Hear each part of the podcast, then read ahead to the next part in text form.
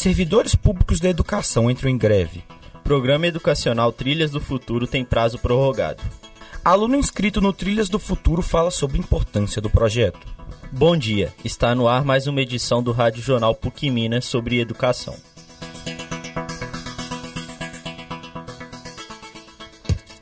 Educação.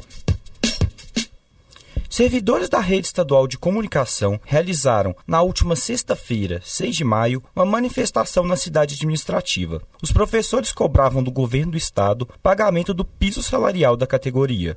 Além da manifestação, o Sindicato Único dos Trabalhadores em Educação de Minas Gerais realizou uma paralisação geral das atividades na sexta-feira. Alunos das redes estadual ficaram sem aulas por conta do movimento. Mais informações com o repórter Tomás Cruz. É isso mesmo, Adriano. A direção do sindicato emitiu uma nota explicando as reivindicações.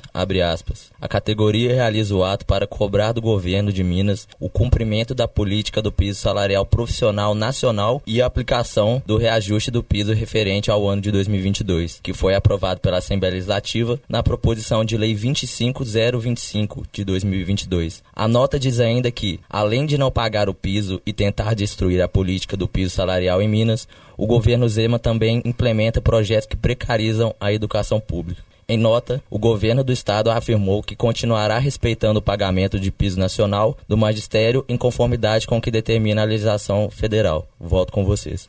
O programa educacional Trilhas do Futuro teve o prazo de matrícula prorrogado até a quarta-feira, dia 11 de maio.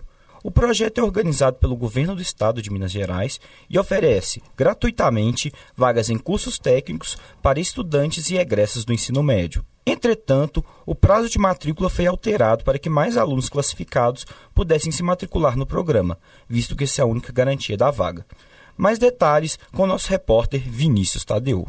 Bom dia, ouvintes. Por meio de um post no Instagram, na sexta-feira, dia 6 de maio, o perfil oficial da Secretaria de Educação de Minas Gerais anunciou a prorrogação da matrícula para estudantes selecionados pelo programa. A Secretaria de Educação também informou que para estudantes menores de idade é necessária ainda a apresentação de documento de identidade e do CPF, originais e cópias de um dos pais ou responsáveis. Além disso, o programa Trilhas de Futuro abrirá entre os dias 18 e 31 de maio um período de vagas residuais para aqueles que não conseguiram oportunidade na chamada regular.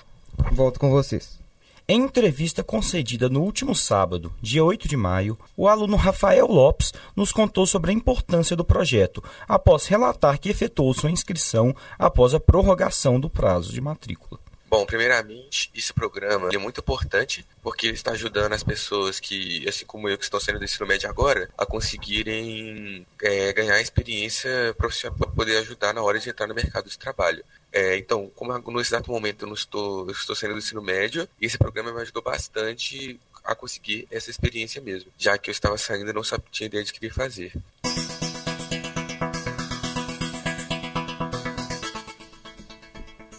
Chegamos ao fim do Rádio Jornal PUC Minas. Apresentação: Gabriel Ramos e Adriano Oliveira. Repórteres Tomás Cruz e Vinícius Tadeu. Coordenação: Getúlio Nuremberg. Obrigado pela audiência e até a próxima.